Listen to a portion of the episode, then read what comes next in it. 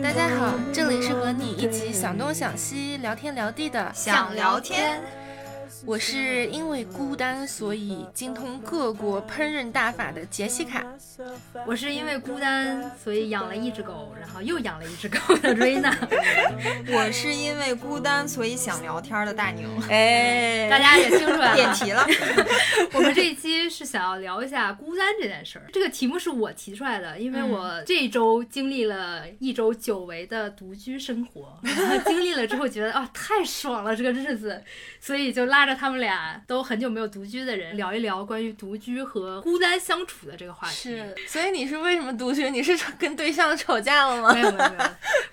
感谢你的祝福。哎，没有了，因为对象出去出差了大概一周的时间，嗯然后就自己生活了一周。爽点就在于之前养了一只边牧嘛。嗯然后他就是在我男朋友在家的时候，他从来晚上吃完饭就自己过自己的去了，就在外面睡觉。非常独立。对，然后但是我男朋友不在家的时候，我惊喜的发现，他会晚上睡觉的时候，不知道是不是因为怕我害怕，他就会进屋陪我，哦，而且还会就是跑到床上靠着我睡，我我就觉得好暖哟，这样没有男朋友在一起生活好像也挺好的。好通人性啊！他就知道你男朋友不在，他就怕你孤单，然后就专门过来陪你一块儿睡觉。还是他是刚好看到男朋友不在，觉得哎，这个时机正好可以篡位。是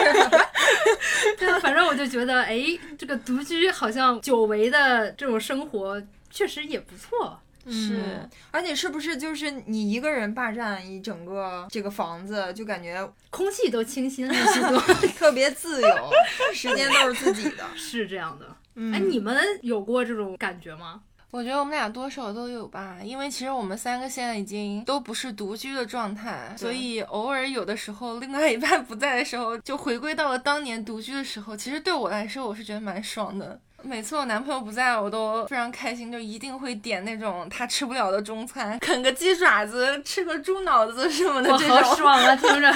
而且就是我们还是发现，现在其实独居会是一个越来越普遍的一个趋势。今年好像就关于独居的报道啊，还有关于某个女生独居被困浴室三十个小时上热搜啊，就是这种热点话题频出。三联生活周刊也是在今年三月份的时候专门出了一期主题，它叫《一个人住：独居社会的自由与孤独》。嗯，嗯，首先是单身的人多了，然后大家也都非常的晚婚，甚至是不婚的这种理念也有一点嗯盛行。以及离婚率也是，就是像居高上海、不下上海、北京这种飙一半了吧？然后我也看到他们报道的那个数据，就是说单身人口里面有大概八千万的人是处于独居状态，预计到今年二零二一年这个数字会上升到九千两百万。我看完你这个数据，我还特意去查了一下我们生活的澳大利亚的数据，就是在一六年的时候，独居的人口是两百二十多万，就是它占到大概总人口的百分之二十四左右。嗯嗯，然后高哎，对，这个数字还在不断的上升。说二零一五年的时候，美国的独居人口其实已经占到它总人口的百分之二十八了。好像现在这已经是一个全球化的一个趋势了。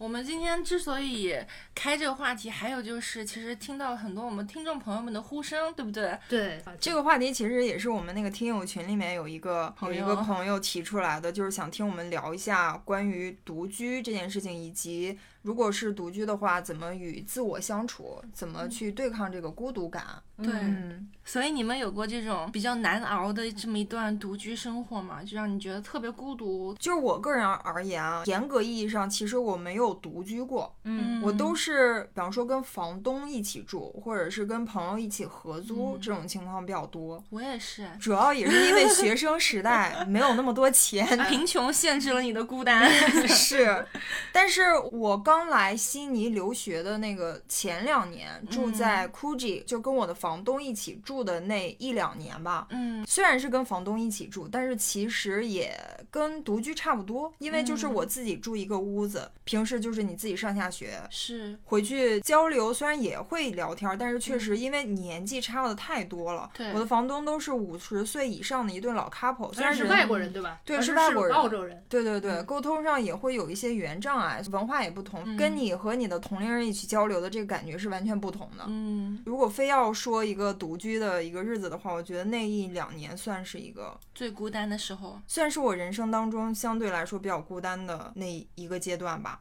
那我觉得大宁应该是那种，因为之前我们也有录过，他是很喜欢《老友记》啊、那种嗯那种感觉的，是，对，所以你应该是没办法接受这种生活的吧？是我那个时候就是太天真。我为什么要选择 Gucci？一是我觉得就是既然我出来留学了嘛，我想给自己营造一个英语环境。嗯然后与此同时，我也想住在那种更 local 一点的地方，就是体会这种澳洲独有的文化是，这样你才有一个留学的感受嘛。所以就选了一个风景秀丽的、靠着海边儿的 Gucci 那样一个地方。估计是悉尼一个非常著名的海边，然后也是个富人区的一个地方。我也是住了大概一两年之后，才非常深刻的意识到它好是好，但是真的不适合我。嗯，我那时候才意识到，其实我内心深处是非常向往那种住在市中心，然后跟几个同龄的好朋友一起合租，就像《老友记》那种生活。嗯之前可能是对自己了解不够吧，我觉得我是可以 住在那种地方，但是后来被这种孤独感侵蚀了很长一段时间之后，我突然间发现不能选择这样的生活，嗯它不适合我。哎，那你当时跟你房东住的时候，你最孤单的时候，你是有做过什么事情吗？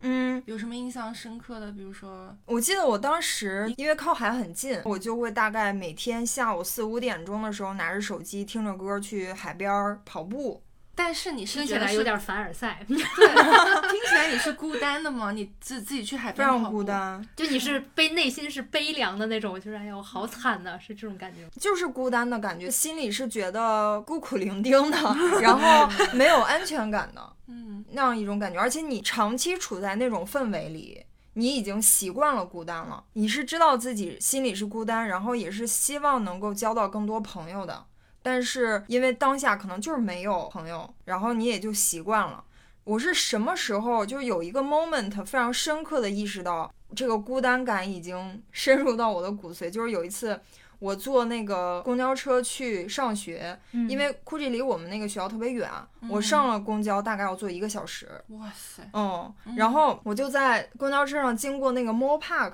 就是悉尼一个特别大的一片那个绿草地，然后一个公园儿，听着那个手机里的一首比较悲伤的情歌吧，然后然后我就看到马路牙子上一个穿紫罗兰的裙子的小姑娘，她父母就牵着她在那儿走，一蹦一跳，嗯，没有任何情绪的渲染，我觉得眼睛里面两颗泪珠咵蹦出来了。瞬间现场演一演 那个 MV，对啊、听起来有点矫情，但是我其实当下我是给我自己吓一跳，因为正常你哭的时候是你觉得啊你会，想一些对我好难受的理由。嗯对，你会有一个情绪的铺垫，慢慢慢慢，哎，觉得有点伤心，然后再啊掉下泪，然后那个是也是我非常独特的一个人生体验，我从来没有过那么一个 moment。我就是当时听着歌，然后那个歌就可能也是到一个旋律的高潮，渲染一个悲伤的气氛，但是我其实还没感受到，然后我就看着窗外的一个景色，突然两滴泪就掉出来了，然后我就想说，哦，天呐，我这是怎么了？然后那个时候我才意识到，其实我已经孤单了挺久的了。哦，我跟你差不多，就是其实我也没有完全独居过，就是我能想象到我。算是独居的那种生活，就是我当时去香港读 master 的时候，也是因为经济原因，所以你不得不跟你之前从来没有见过面的人嗯合租在一起。可不是吗？香港多贵啊，租对房子，而且还是我们住上下铺，嗯，就其实你的关系应该是很亲密的。像宿舍一样对。对对对对嗯但是因为他们都是比我小几岁的小姑娘，然后他们就是大学毕业就要来香港上学，她是为了这个体验。嗯但是我是工作了几年，我是明确的想要说我要念一个书，我要去嗯感受一个不一样的生活。是，而且他们就喜欢购物，喜欢去吃香港的一些东西，嗯，然后跟我的喜好也完全不一样，所以所以你不喜欢 吃，啊，我对吃是没有追求的，而且我当时是想要说省一点钱，因为香港吃东西真的很贵，到当时看来。是，对，所以就是你每天就是靠自己早起，然后去爬山、去跑步、去读书什么什么的，嗯就真的就是感觉你是生活在一个独立的泡泡里。是，就是嗯跟跟什么都是你一个人，对对对对对，嗯但是我没有就像你感受过的那种孤独，我反而哦觉得，很享受。对，就是我可以更去感知这个世界。我做过最离谱的事儿就是，我会就是每周挑一个时间，然后跑到那个尖沙咀那个维多利亚港旁边，嗯，然后我就在那边一边走一边观察路人，有时候在偷听他们说话，有时候看他们的衣服，猜这些人是游客还是什么人、什么身份、什么什么，嗯然后偷听他的讲话，也是在设想他到底是在跟谁打电话，什么就会有这种很变态的这种 观察的这种我也有这种习惯。我觉得他有这种当作家潜质，有没有？有点儿不是作家都会坐在某个咖啡馆，然后观察行人，给他演绎出故事。对，我觉得。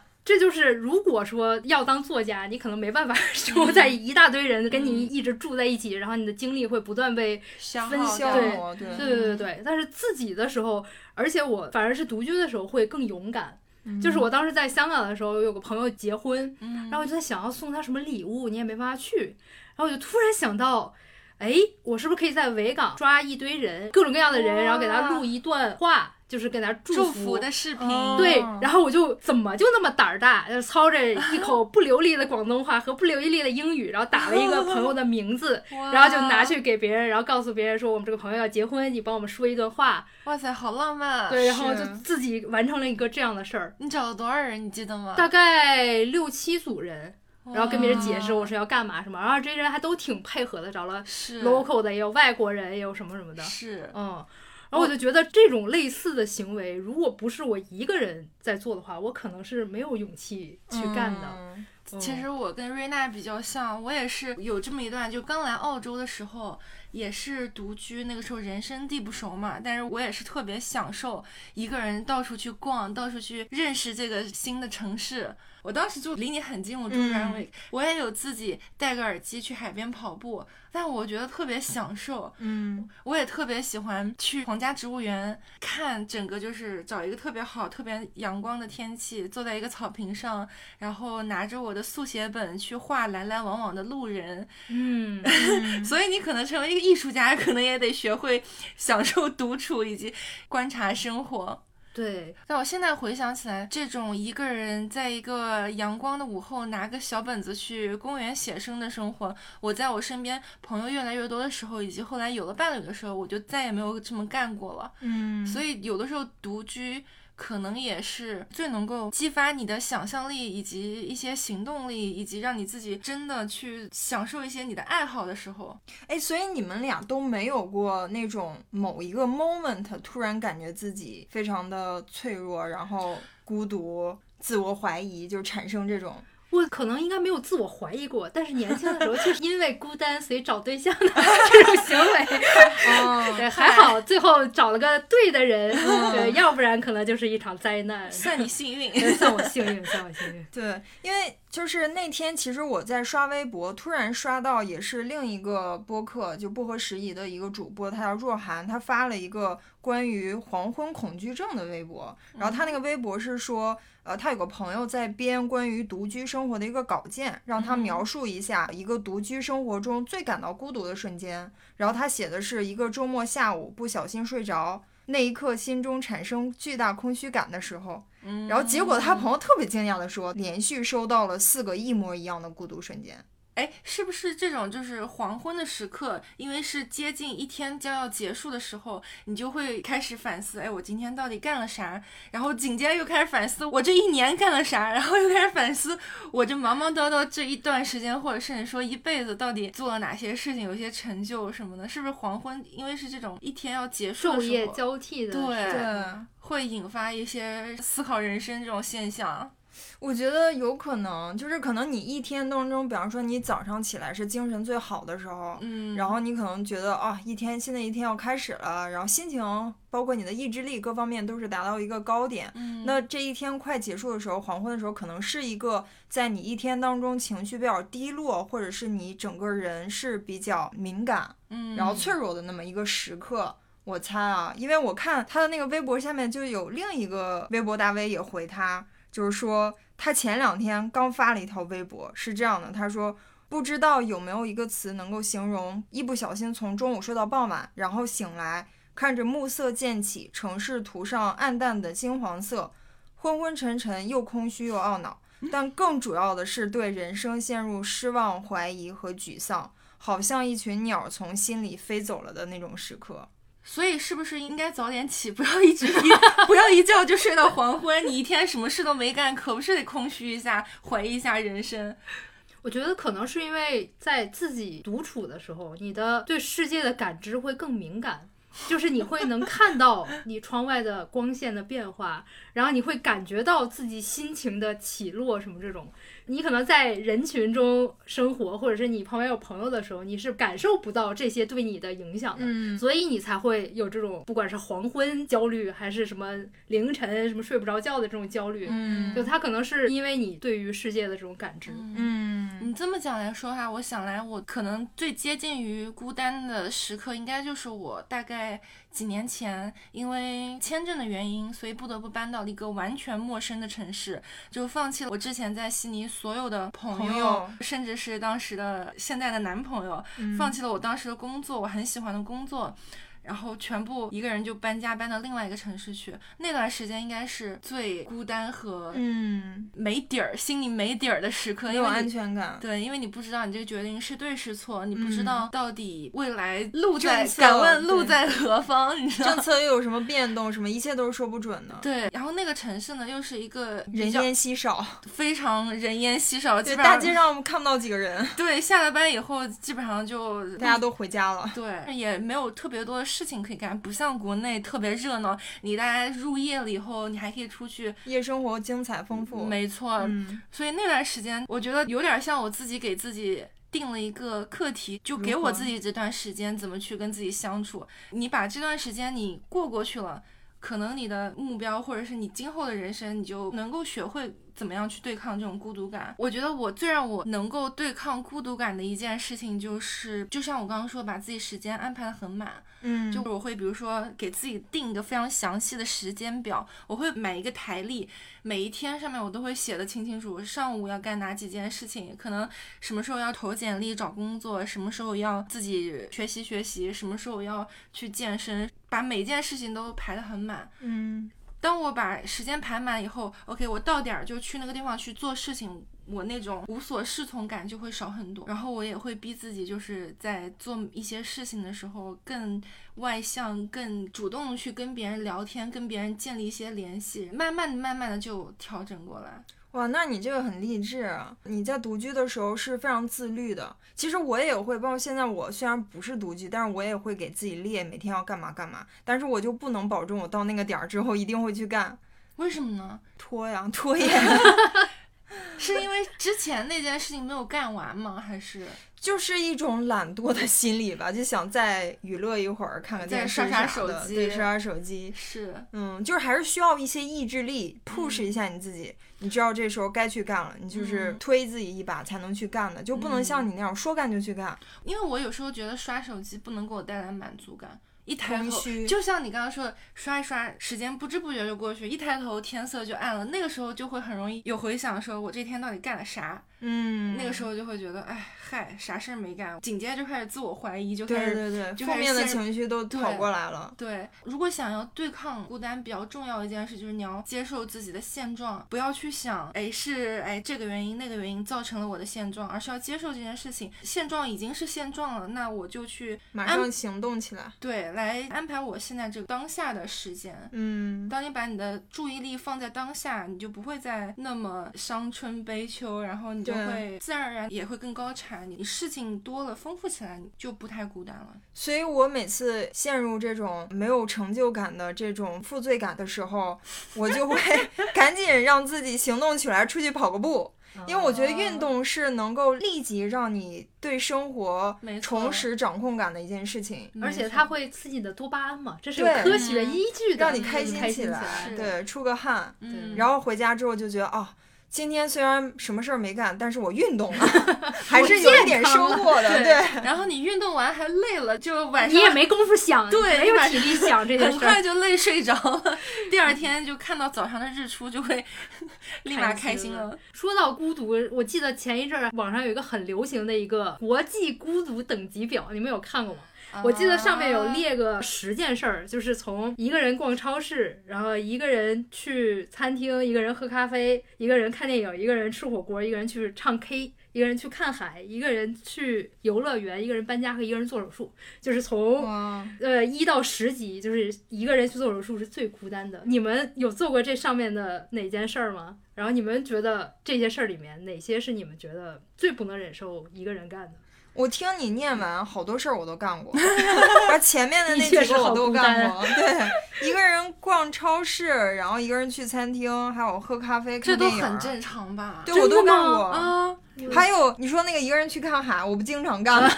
对啊，逛超市、去餐厅、喝咖啡都很正常吧？对，嗯，但我非常同意做手术是最高级、最孤独的一件事情，因为嗯我这样突然想到，我刚来澳洲大概不到两个月，我不知道怎么着，我们家旁边有一个就是 food court，有点像可能国内的大时代这种地方，就买了一个寿司卷，我就吃了，吃了以后当天晚上就不行，我就肚子剧痛，然后上吐下泻那种，就整个人手都是软绵绵的，你想扶着床起来，你手都没劲那种，天呐，然后还挺严重的。对，就完全到食物中毒了那种。对，完全就那个时候非常害怕，因为我人生中从来没有那么严重的食物中毒过，嗯，你也不知道怎么回事。当下你的脑子是懵的，没有时间去想我这到底怎么了。尽管是其实我有一个药箱，小药包里面什么药都有一点儿，但是那个时候你没有那个脑子去思考我这到底是怎么了，我现在应该吃什么药，应该做什么事。然后嗯我就拖着我的残缺，我给我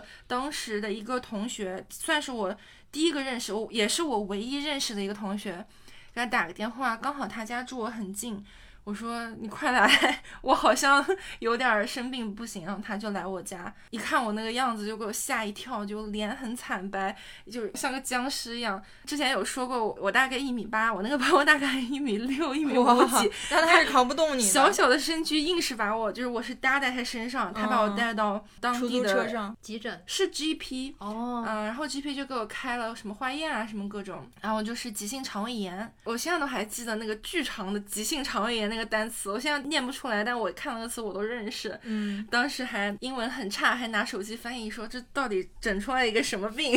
是不是 绝症？我是不是要死了？我这可才来澳洲，我还不想走。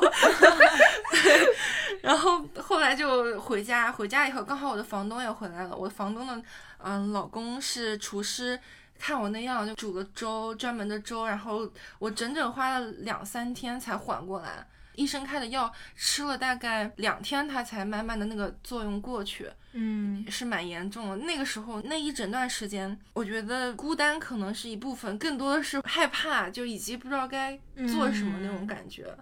我觉得独居的人就是可能有几件事儿是非常怕的，一个是突然生病了。对，然后可能另一个就是被锁到屋里了，手机又不在身边，就像之前那个钥匙妹子被关在浴浴室，然后三十个小时，对，是挺惨的。对，但是我会相反，就是如果一个人做手术和一堆亲朋好友陪着我，我可能反而会选择一个人，是吗？因为我会不愿意让我最爱的这些人看到我最脆弱和最痛苦的时候。因为他们会伤心，对，就是心疼你。我反而会就是一个人可以更更勇勇敢敢的去接受，那你要做什么你就来，你就上，嗯然后不要让周围的这些人就，哎呀，你疼不疼啊？你那个吃个水果吧什么，我会觉得，哎呀，我怎么可以这么脆弱，让大家来照顾我？但你这也是看那个陪在你身边的人的。就比如说出了这个事情，我都没有跟我妈讲。然后我是之后已经好了以后，可能过了一两年、两三年以后，我才偶尔跟我妈提起来这件事。我妈她也说：“哎呀，你当时怎么不跟我说呢？你这你就是报喜不报忧嘛。”嗯，我现在无无法想象，如果当时我没有认识一个人，我当时应该打谁的电话陪我去？因为你当时是没有行动能力的，你不是说你一个人去做手术，你是必须得有一个人陪着你嗯去看医生。你当时还不认识我是吗？不认识，谁都不嗯认识。我那个时候，是，所以有一个认识的朋友住在你家附近也是蛮重要的。对你一个人独居，还是要备用钥匙给别人给你的朋友一份儿什么的。所以就是独居的话，你要考虑的东西真的很多，像你的安全啊，然后好像主要就是安全方面。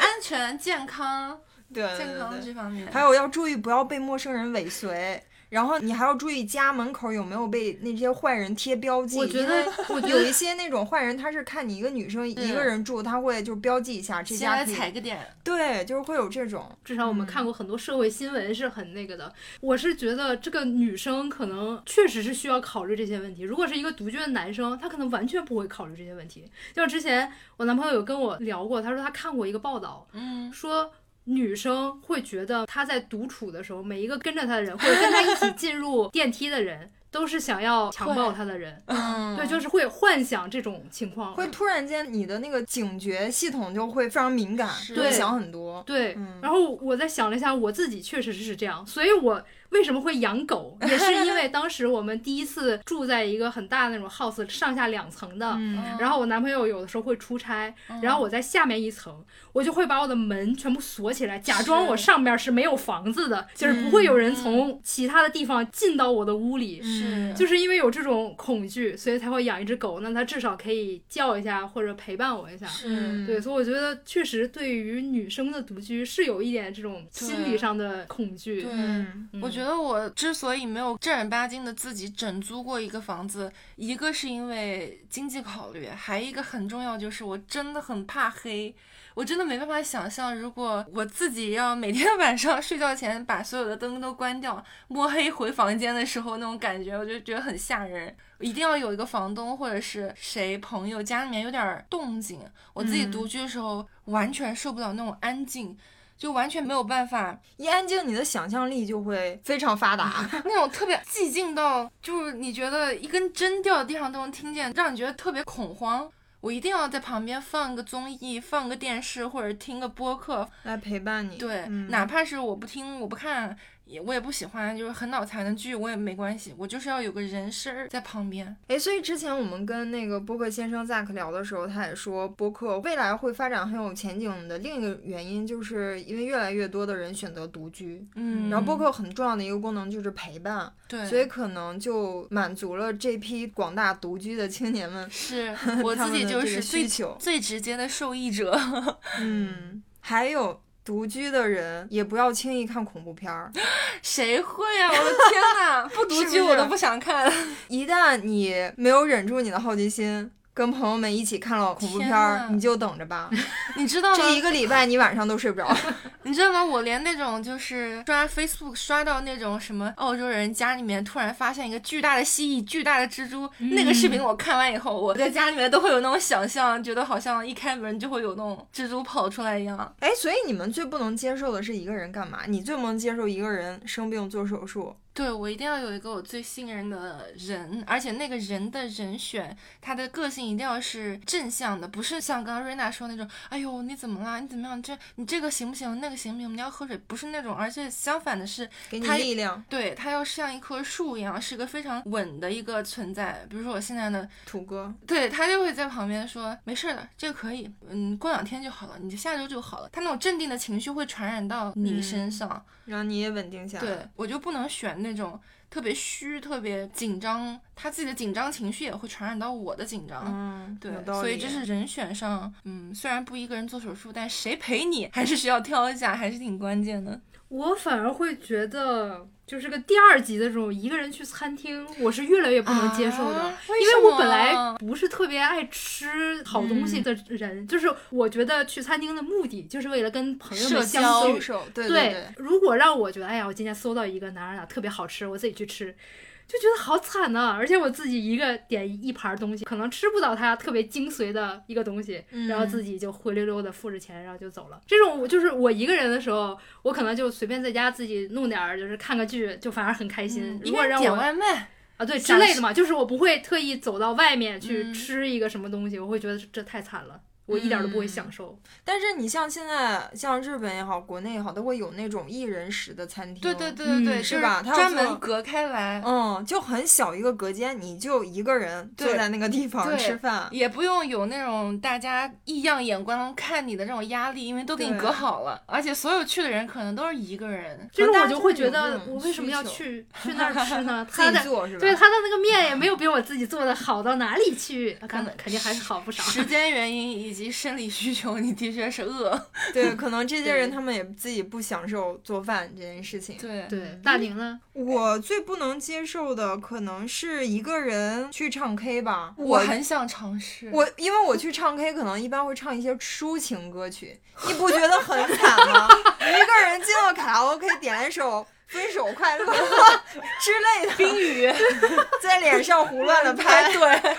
我觉得两个人唱 K 是一个非常完美的配置，嗯，就你又能非常爽的唱到不会被抢歌或者什么的，然后但是你又不是一个人。我可能主要是怕黑，就是你啊想象一下，一个人在一个包间，尤其是可能还有很多这种关于 KTV 的鬼故事，之前不小心听说过，你就会无限脑补。我觉得可能麦霸会选择一个人去唱，没有人跟他抢，他自己一个人唱到爽。专门是去练歌的那，人家。对对对对，对于我来说，去卡拉 OK 就是跟朋友聚会，可能跟你那个去嗯外面吃饭是一个意思。就是我的目的是跟大家 social，嗯然后所以我就觉得为什么要一个人去唱 K，在我这儿不 make sense。嗯，看来每个人都有自己的点。对，对，哎，你刚刚讲到日本那种饭馆设计的那种单人隔间，你们有没有觉得日本就很多这种为单身、为独居的人设计的科技？这种生活设施都跟上了，对吧？对他们这个产业就怎么说，孤单产业就非常非常蓬勃。你生活中所有的需求都能从网络或者是一些科技产品中得到，你想要的所有陪伴都能远程获取到。我觉得现在国内应该也是越来越多有这些设施，包括之前好像几年前很火的那种一个人唱 K 的那种 KTV 亭，哇，就是为了满足那种想要唱歌，而且你有半个小时的空闲时间，你又不知道该干嘛，然后你就进那个亭子里自己唱给自己听。哎，我超想试的。对啊，就 是现在有这么多，而且还有，比如说你不跟别人住在一起，然后你可以养个宠物，这样你虽然独居，但是你不孤单。是，嗯对而且现在养宠物的门槛也很低了，非常多什么自动喂食啊、自动清洁啊，包括什么宠物医院的服务也比十年前，不说十年前，可能五年前要发达很多。嗯，现在养宠物要容易的很多，还有好多为独居人士设计的游戏，那个 动森是不是就算是？对算，算就是我们大家上网搜搜就可以了，不需要一定要住在一起，对吧？你在家，如果你要住在一起，大家还要协同一下作息时间，嗯我们要分摊一下家务。对，然后要注意个人卫生。你 你有了动森以后，对吧？你屋里不打扫，你躺在床上一堆垃圾，你也可以在你的岛上建设的很好，然后让大家都来你家玩儿。是对啊，就是你虽然独居，但你的这个所有的社交一点儿都没落下，所以这可能也是现在为什么各个国家，包括国内，就是独居的人越来越多，就可能大家也是会越来越享受这样的一个生活。嗯，对，而且我觉得可能会有一些对于生活品质是比较有高要求的人，会主动的去选择这种独居。因为我嗯，看很多那种视频的独居的博主，我就觉得他们的嗯生活好精彩啊！就是一个人把家里打扮的特别好看，是，然后去做很好吃的饭菜，然后去收一堆包裹，然后就开箱什么的，是然后健身。那这种博主，那他是不是谈恋爱以后就定位要变掉？嗯 应该是，因为可能他的生活品质就反而下降了。独居，我觉得可能最让我头疼的一件事就是做饭，因为我特别享受做饭，但是你看，你去超市买食材，你最少你也得买半颗卷心菜，嗯，然后西兰花一买一颗，就你做的饭量很难控制。你买的嗯食材，你又不想浪费掉它，你就会把它全部做掉。做掉以后，你对一一你又不能给自己做一个菜。对对你一顿吃不完，你就必须要接下来的好几天都继续吃剩菜，然后你又就是啊，我好不想每天都吃一样的东西，然后你又想做点新的，做点新的，那又要浪费，又要接着吃，所以一个人做饭的数量很难控制。嗯，哎，我觉得你可能提出了一个新的创业的 idea。你知道吗？就是 专门做这种打包一人份量的蔬菜什么的，乱七八糟的，在超市给你这种人买。有那种就是特别小份装，都给你切好的胡萝卜什么的，嗯，但那种就贵，有没有？就比你买一包可能嗯七八个胡萝卜那样自己切要贵很多。哎，你可以看一些那种独居的生活方式博主，他们是怎么做饭的。我就一直关注一个生活在悉尼的一个美食博主，叫此时当归，嗯，他的那个 follower 也挺多的，现在是百万级别的那种嗯网红。然后我就看他一个人做饭，出去购物。去见朋友什么的，就把自己的日子经营的特别有滋有味儿。有时候我还跟着他的那个视频做饭，就是感觉很治愈，很有幸福感。真的，我看了他的生活，我觉得他一个人生活完完全全可以了，没有必要再找一个人，他可能还不享受了。就像我当时，我有看过，前两天有一个我喜欢的运动博主，他发了一个小红书，就他叫周六野，很我有看过他的视频，嗯，他健身博主，对健身博主，然后他就说，很多时候人们着急去谈恋爱找对象。可能就是因为没有办法接受和自己相处，没有办法处理和自己的关系，所以会有这样的行为。你们有吗？会，我觉得年轻时候会，就你自己没把自己活明白、整明白的时候，嗯，你会需要通过外因来帮助你去平衡你内部的情绪。但当你越来越大，这种事情就会不太会发生，因为你自己就能消化你的内在情绪，你明白你自己内在情绪什么时候是什么情绪，这个情绪是为什么而有，知道了原因以后，你就知道能想办法去解决它。但年轻的时候，谁还没有 年轻过呢？我是没有因为孤单特别想要急于脱单，想找个男朋友。我是因为孤单特别想要去结交朋友，就是想要跟朋友在一起，因为对我来说。其实你去找男朋友，然后以及跟你的男朋友形成一种固定的关系，甚至去同居，那是人生的下一个阶段。嗯，但是我更 enjoy 的是像老友记那个阶段，就是大家作为年轻人都在拼事业，然后还在社会上奋斗，然后与此同时，你跟几个志同道合的朋友一起同居合租，那一段时光是我特别享受的。是，但是你有没有经历过，就是跟一帮朋友在一起，但是你会觉得自己还是很孤单？的那种时刻，我没有，因为我现在回想起来，我最觉得最孤单的时候，反而会是那种周围一大堆你认识，但是你又不觉得是朋友的人在一起，然后可能是在 social 啊，或者在干嘛，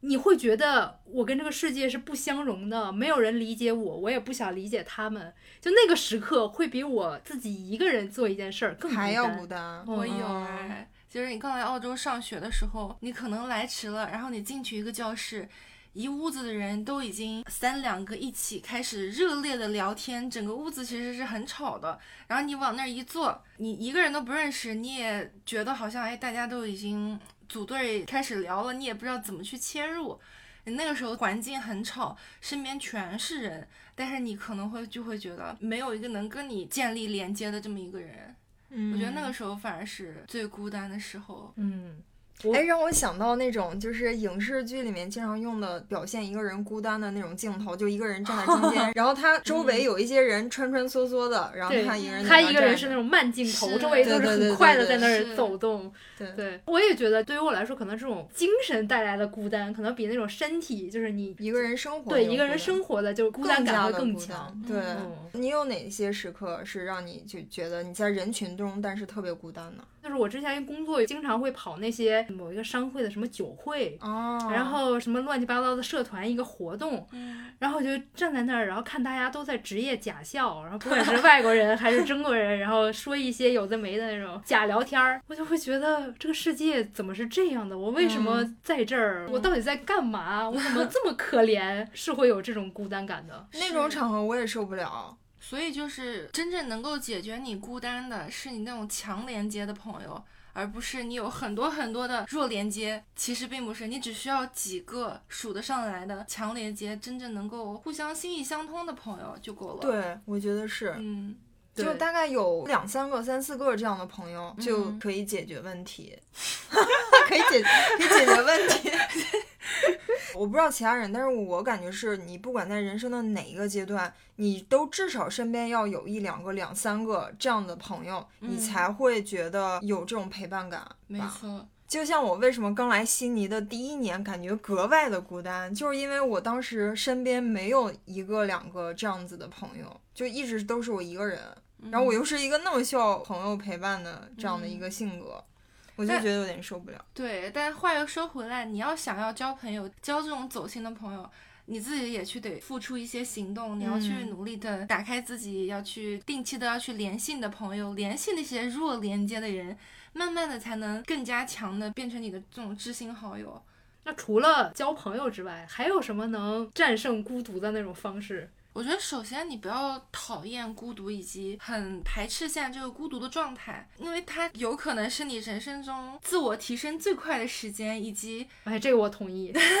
以及你最能深刻了解自己这么一个状态。嗯当你的身边充斥了各种各样的人和声音的时候，就像瑞娜之前说的，你会有一点被消耗。对被消耗，你你会有点没有那个精力去听你自己的声音，听你自己想要做什么。有的时候可能一帮人啊，我们去干点什么，去玩个桌游，玩一个什么这个剧本杀那个什么，你就觉得 OK，我想要热闹，你就去了。但是其实你这个时间花出去，你是真的需要这个社交，还是你更想比如说自己学点什么，或者自己做点自己喜欢的兴趣，练点什么技能之类的？就是嗯你如果一直把自己处在一个很高频的社交状态或者是群居状态的话，你的确是会损失掉一个了解你自己的这样的一些一机个。过程。对，嗯首先你要，我觉得你要接受这件事情，没有人是不孤单的，孤单是人生可能必经的。一个阶段。对，而且你终究你会找到跟你 长期合租的那个伴侣，相信你自己不会孤独到老的。是，对啊，所以可以享受这段时间，包括现在，就是我男朋友在家的时候，我们俩也会可能在一起的周末的时候，会给嗯。彼此两个小时，就自己干自己的，他玩他的王者荣耀，然后我可能在练我电钢琴，从零开始学电钢，然后或者在看 Netflix，然后在什么练英语，做点自己的事儿。对，或者在写什么播客的文案，我会很享受这个独处的时间，你可以干点自己真正想干的事儿。对嗯，而且就是真的觉得，哎呀，这个时间也过得很快，对，就是并没有觉得有多么多么的难熬。在你这种信息爆炸的这种时代，你突然会发现，这种你可以认真的想要干一些自己的事儿的这种时间，然后去了解自己的喜好的时间，特别特别珍贵。是，我觉得就是主动选择独居的一些朋友，他们是真的有在享受这段时间的。但是被迫独居的朋友，可能就像我们刚才说的，你可以就转变一下思路，把这个这段时间当做你人生当中很难得的自己跟自己相处的这么一一段阶段，嗯因为你可能终归。也不一定了，就是 你可能会迈入人生的下一阶段，就是你可能会有你未来的伴侣，甚至是小孩儿。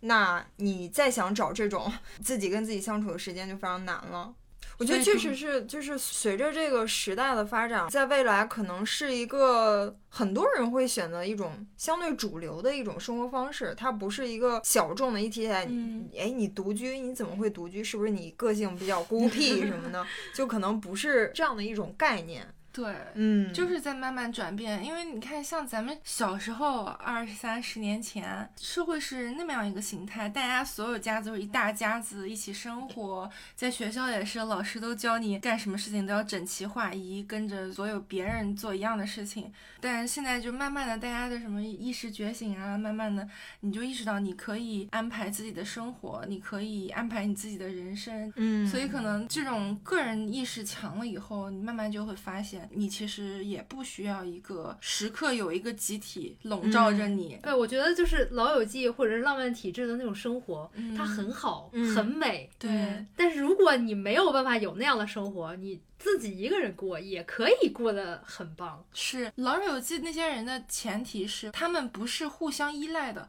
他们每个人都是独立的个体，有自己非常独特的个性，以及自己的事业、自己的干嘛、自己的追求。当他们聚到一起的时候，才会有这些观点的碰撞啊，什么也好。他们不是那种特别，除了一开始 Rachel 就可能呃婚礼上逃婚以后会有一段很依赖这个集体的时间，其他的我嗯我印象中他们都是那句话怎么讲，聚是一聚是一团火，散是满天星。对对对，是 我现在是觉得，就是无论你是选择独居还是选择跟朋友合租，嗯其实在未来，我觉得是基于你对于你个人的了解以及你个人的一个选择。如果说你是享受独居的，嗯那你可能就在经济条件允许的情况下，你就选择独居。但是如嗯果你是那种群居动物，然后喜欢跟朋友一起同居的，嗯然后你可能就会选择几个朋好朋友一起同居。对，然后也可能你想要结婚，你就会在迈入人生下一个阶段。如果你不想结婚，你可能你就一辈子就是独居，或者你一辈子就跟朋友一起住。对我觉得可能未来的这种人们选择的这种生活方式会更加的多元化，而不是像我们现在这样，还是主流的认为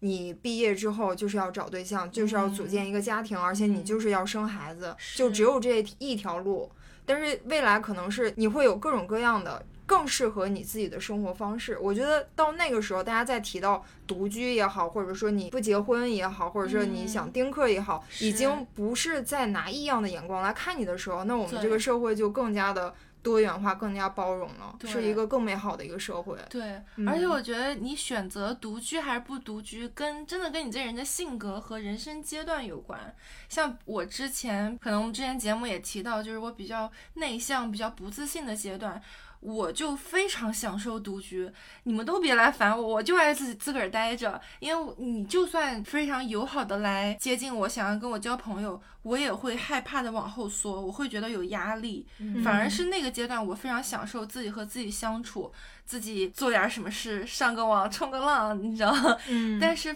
到后来，就是我个性打开了以后，我享受跟人社交、跟人建立连接了以后，那个时候独居就是一个人待着是会让我觉得孤独的事情，所以跟你的嗯个性其实也很有关系。包括你刚刚说的，可能独居的高峰是不是发生在毕业以后？就是我你觉得是搬出了宿舍，嗯，开始步入社会，正式开始工作了以后，我觉得可能现在占大头独居的这个人口，还是在你刚毕业二十岁到三十岁，就是这个年龄阶段的人，可能选择独居的会比较多。刚毕业应该不行吧？我觉得大家还是有经济压力的。对，需要，应该是毕业几年，就是有一定的经济能力了，对然后你可以有这个选择的时候。对。嗯对但你知道，有的时候像刚才说的，你跟陌生人合租，跟独居也差不多。我觉得是，就是你跟陌生人合作，其实大家互相都不彼此交流。对我真的有朋友就是跟陌生的房东租了一个房间，单间这样。到最后搬出去，都还对房东一无所知，嗯不知道那房东做什么工作，哎，平常是什么样，大概只知道名字这样，嗯，定期交个房租这样而已。我去过朋友合租的那房子，他们就是几组不认识的人合租在一块儿，嗯，然后我就看着他们家的那个厨房的那个洗碗池，永远就是堆得满满当当的，然后没有人管，就是反正就是和尚多了没水吃的那种状态。嗯，为什么嗯不用洗碗机？天啊，不就是大家都懒。对，就是那种呃小留学生，他们可能谁也不想弄那个东西，就最开始也不知道是谁的杯子，反正越堆越多，越堆越多，然后永远堆一池子，嗯直到有一个人受不了了。才会把它清掉，嗯就是这种所谓的合租什么的，可能也不是一个理想的一个生活方式。我印象中，这种状况可能更多发生在年轻的时候，你的生活自理能力还没有那么好，以及你也不需要特别好，因为反正自己住，给谁看呢？对不对？嗯我印象中，可能年纪慢慢越来越大，你对你生活空间的卫生和美观的要求就会越来越高，你慢慢会可能享受一下。呃，自己收拾屋子，对自己自己打扫卫生。对其实对刚才没有聊到，就是我觉得除了运动之外，你自己在家打扫卫生也是一个能快速让你对自己的生活有掌控感的一种方式没。错，因为你就把原来乱的地方，或者是原来脏的地方，直接给它清理整洁，或者是擦干净，你就瞬间就觉得心情好了。嗯，而且很有成就感，而且还很解压。对对对，我一般心情不好的时候，我都会打扫卫生。哦，所以土哥经常说，我是不是应该惹你生气？这样你就去 去收拾打扫卫生家了。对，我只有在心情好的时候，我才会打扫卫生。所以我独居的时候，我不爽的点就是，我终于不用每天做饭，然后买菜什么干这些家务了，我可以两天干一次，或者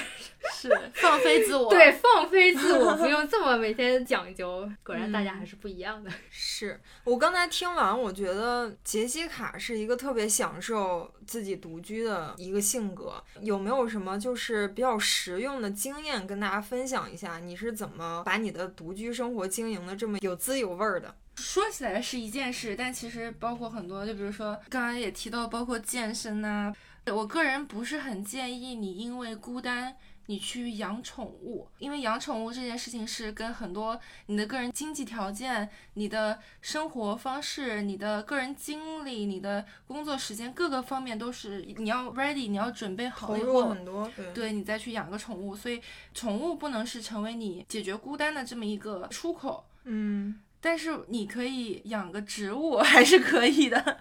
虽然植物给你的那种陪伴也好，互动也好，没有那么的多，但是的确可以成为一件你生活中很有规律、每天要做的事情。嗯，每天要去教它，要可能有的植物你要每天讲讲话，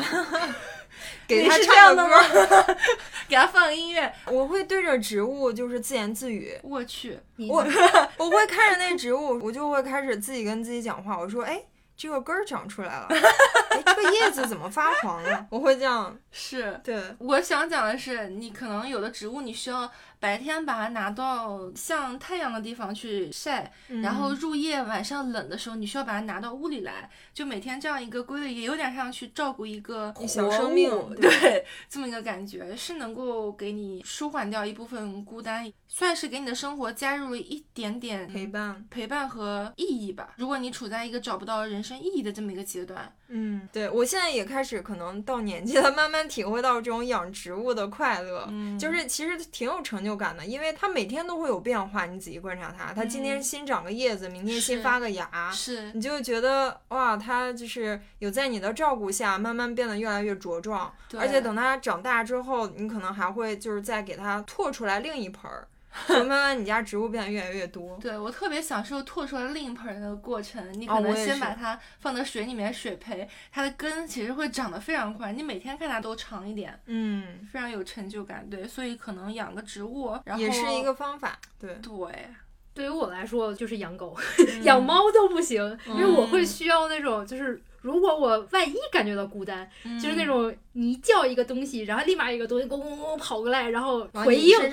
对，回应你的这个想要被爱的这种感觉，我会觉得啊，一下这个世界就美好了。没错，以及你 对，以及你一个人说走了夜路回到家，然后家里黑漆漆的，但是突然有一坨东西咚咚咚咚咚咚咚，然后就冲到你身上，然后就感觉哇，好想你啊！我我饿死了，你怎么才回来？我就会觉得哇，我是被需要的，我就一下就被治愈了。嗯，对，所以我。我是觉得，如果觉得孤单，而且可以负起这个责任的话，其实养宠物也是一个战胜孤单，然后帮助你度过独居生活的一个方式。不是有那种什么调查研究显示，养狗狗啊、养猫猫、养宠物会对抑郁症都是有很多好处的，很多缓解和帮助的。而且我觉得养猫跟养狗对你的生活的改变非常的不一样。我之前帮朋友养过一只猫嘛，啊，养了挺长时间，有一年左右吧。嗯。然后我的生活还是原来那样，没有因为养猫 发生任何变化。因为猫它不需要你很多陪伴什么的，它可以自己玩的很好。是。然后你也不需要去遛它，它每天就在家里，你就喂它好吃好喝。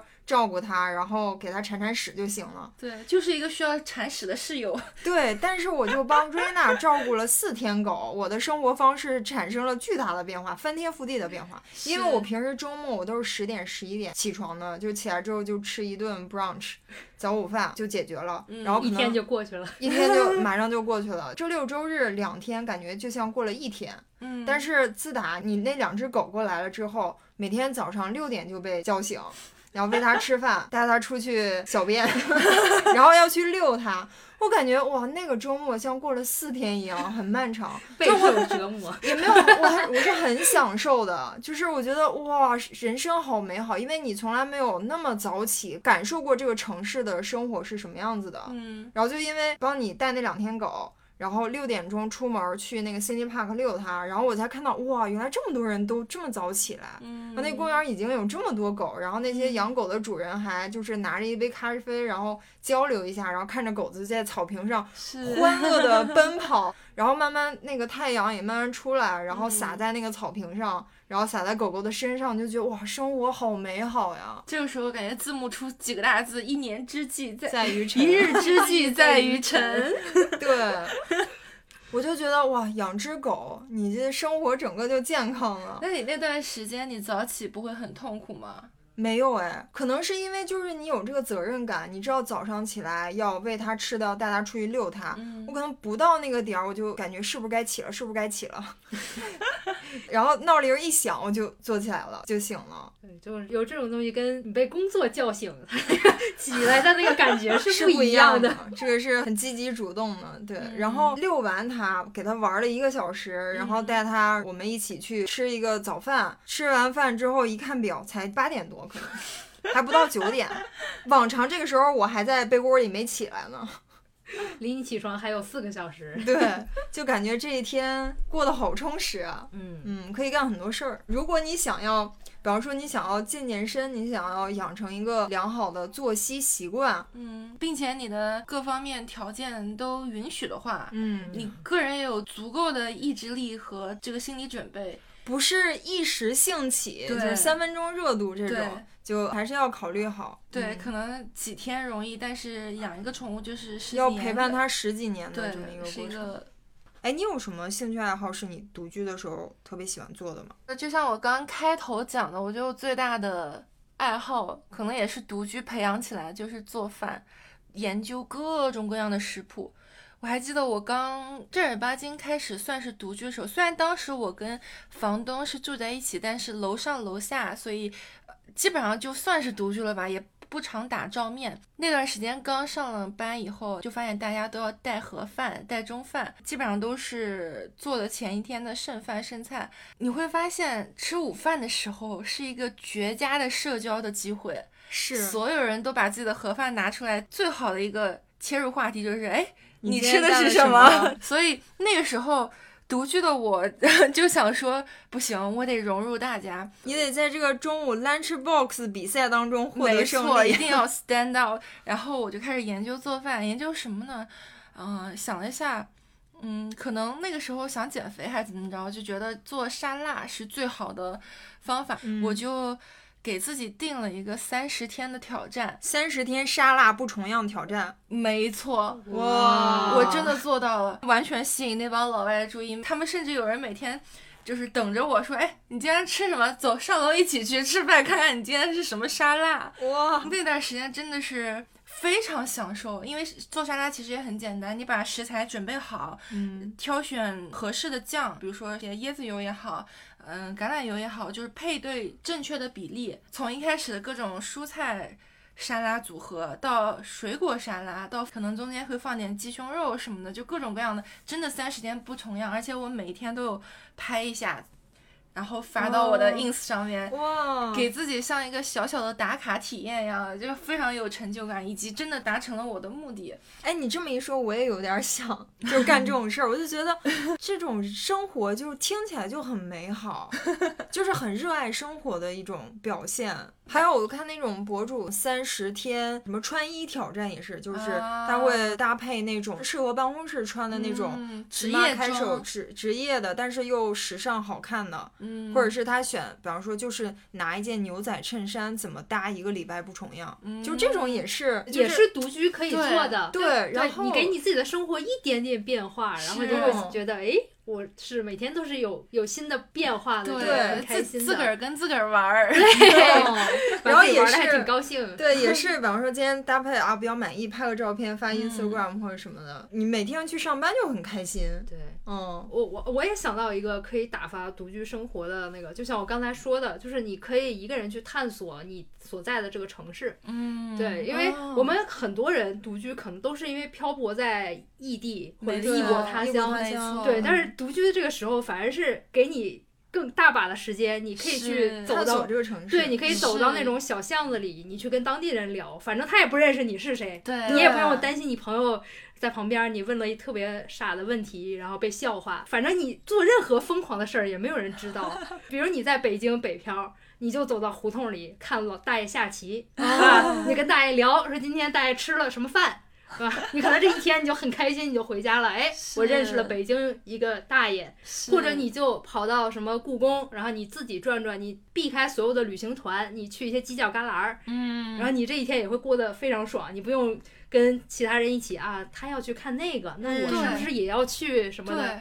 哎，真的是你这么一说，我突然想起来，我第一年来悉尼的时候，我就有几个周末干了这个事儿，就是听说那个悉尼有几个 market 嗯特别有意思，然后我就我去过 Paddington Market。还有那个 The Rocks 那边，不是每个周末都会有那个 market 嘛，然后就去逛一下当地他们卖什么特色的一些纪念品啊什么的，对，就逛下来还觉得蛮有意思的，嗯。然后还会去呃探索那种小街，比方说 New Town 那一条街不都是那种很文艺的很，文艺的，对对，然后有一些那种艺术家卖自己的作品，一些特别复古的那种小书店，是就是觉得特别有意思。这是不是有点像一个人旅游？对的感觉就很像是你在 你生活的城市，但你每个周末开启了一次微旅行。是嗯，对，我我觉得我所有认真看过的展览都是一个人的，因为凡是是约约朋友，大家就在一边聊天儿一边走，然后回来感觉去了这个展，但是一点印象都没有。但是你自己看，你可能会找到你最喜欢的艺术作品，你能找到就是你和这个艺术作品的心灵的这种连接。对对，嗯，会更走心的去看这些艺术展对，展，而且你时间上也更自由，不需要去等跟别人的时间刚好约到同一个地方，刚好那个展别人也想看，你自己说走就走了。我觉得可能区别就是你自己看完展以后，你可能印象最深的，我不知道你们是不是啊，我会可能发个微博或者写点儿自己的感受。但如果你跟个朋友或者跟谁一起去的话，你那个感受当时就能吐出来。啊，可以直接跟朋友交流更及。时的交流，但是前提是你要选对这个朋友。如果你选的朋友只是去为了打卡拍照，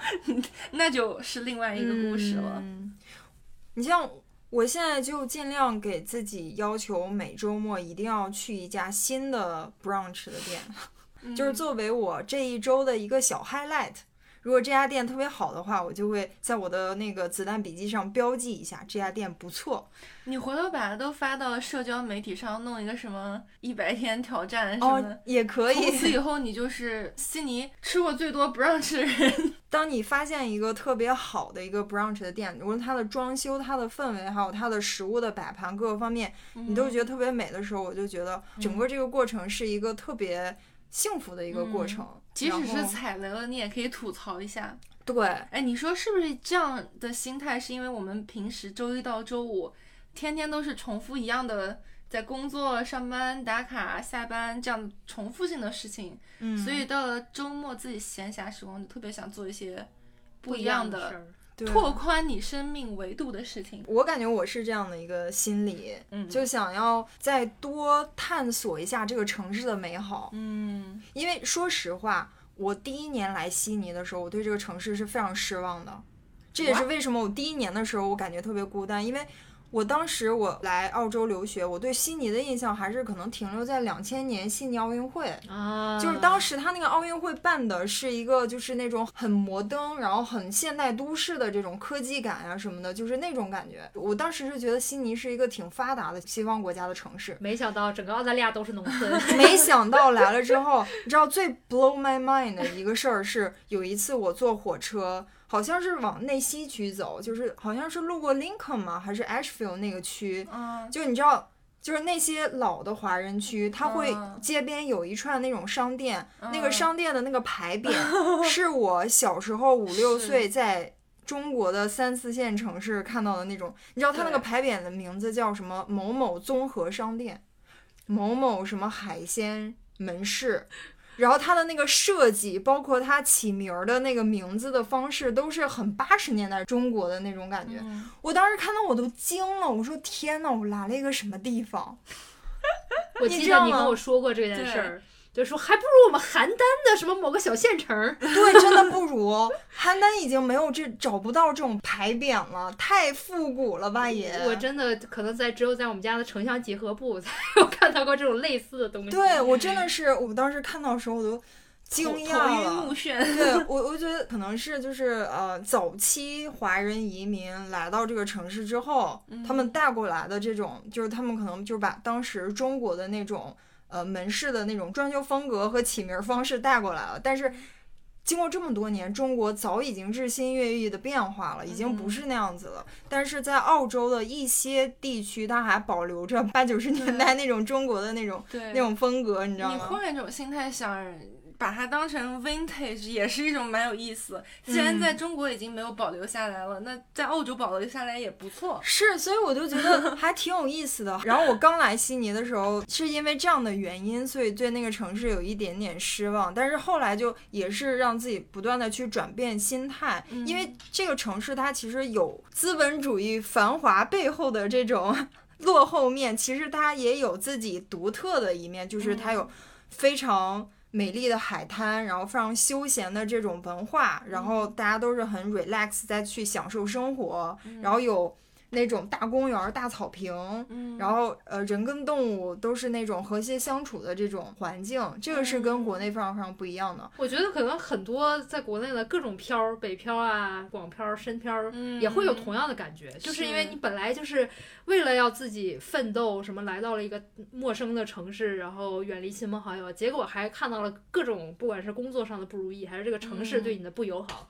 所以就会让你产生。非常强烈的没有归属感和孤独感，对，而且还有一个就是你的，我觉得你当时的孤独感还有一部分是来自于你习惯了在北京这种大都市的快节奏生活，每天都有不同不同的事情非常快非常快的涌向你，突然来到了悉尼这么样一个养老般的，对你点题了，就慢悠悠的慢悠悠的城市，你受不了一下子降下来的那种节奏，是这样的。所以还是一开始对自己不够了解，觉得自己可以适应这种 local 的那种很 relax 澳洲般的生活，但是其实嗯不太适合我。嗯，我反而倒是蛮适合我的，所以我都没有出现那种节奏变化这种落差。哎，你们会写日记吗？我曾经试过，但是我实在是坚持不了。但是我确实认识，就是他。就是我爸，到了六十岁还每天写日记的哇，就他会真的就是把自己的所有的感受啊什么一点一滴记录下来，好棒！我觉得可能过个几十年，我拿到了这本东西了以后，会非常有纪念意义，是无价的。我现在在搞 bullet journal，也是看好多那种呃视频博主在教你怎么用怎么写这个 bullet journal，怎么记手，对叫。子弹笔记，然后也是记手账的一种方式。嗯，然后大家如果去感兴趣的话，去搜一下，像这种呃子弹笔记的视频博主是非常多的，他们能把这个子弹笔记画的非常漂亮，是，然后功能记得非常详细。是，我觉得这个其实你在记这个子弹笔记的这个过程，也是一个很治愈的过程，也是能让你去对你的人生有一个掌控感的这么一个，对，有这么一个梳理，对你的时间有这么一个规划安排。对，那换到现在最时髦是不是就是 vlog？但是 vlog 的成本就很高哈，就是比你自己去记笔记这种成本是要高很多。你要先要拍，然后你还要再剪。嗯，对。但你知道现在很多剪辑软件自动的帮你。就非常非常方便，可能会有越来越多的人用视频这种方式来记录自己的生活。像我们这种音频的形式，其实也是。我听好多那个播客的主播讲自己开始做这个播客，是因为想要对自己的生活有个记录。嗯哦，等到我们八十岁的时候，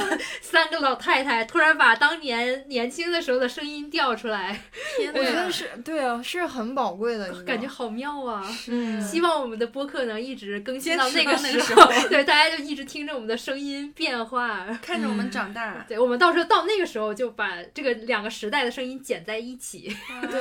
我听来听去，感觉但凡你找到一个你可以自己然后全身心投入进去的一个事儿，比如说培养一个爱好，比如说干任何一件你想要干的事儿，你只要把这个时间投进去，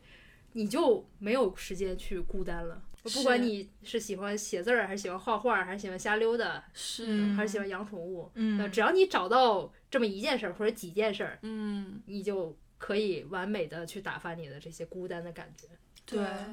就是你不从内去管理你自己的情绪，这种孤独感的情绪的话，你即使是将来。跟别人合租了，即使是将来结婚了、生小孩、有一大家子，你你碰到这种偶尔侵袭你的这种孤独感，你还是会无所适从。所以根本上从内找到自己的原因，以及找到最适合你的方法去解决你的孤独感，我觉得是每个人可能人生中的必修课。嗯，那正在听我们节目的朋友，不管是你们正在独居的。还是虽然没有在独居，但是还是偶尔会感觉到孤独的朋友们。希望刚才我们提供的那么多方法，呃，可以给你们一些启发。然后也希望我们想聊天的这个节目能够陪伴大家度过更多难熬的独居的或者孤单的岁月，然后让大家不要再有这种比较悲伤的孤单的情绪。如果孤单的话，就在评论区跟别的小伙伴互动吧。我们也会对，回复的。还可以加我们的听友群，从此不再孤单。是。那今天的节目就到这边，感谢大家收听，我们下期见啦，拜拜拜。Tell me why I can't be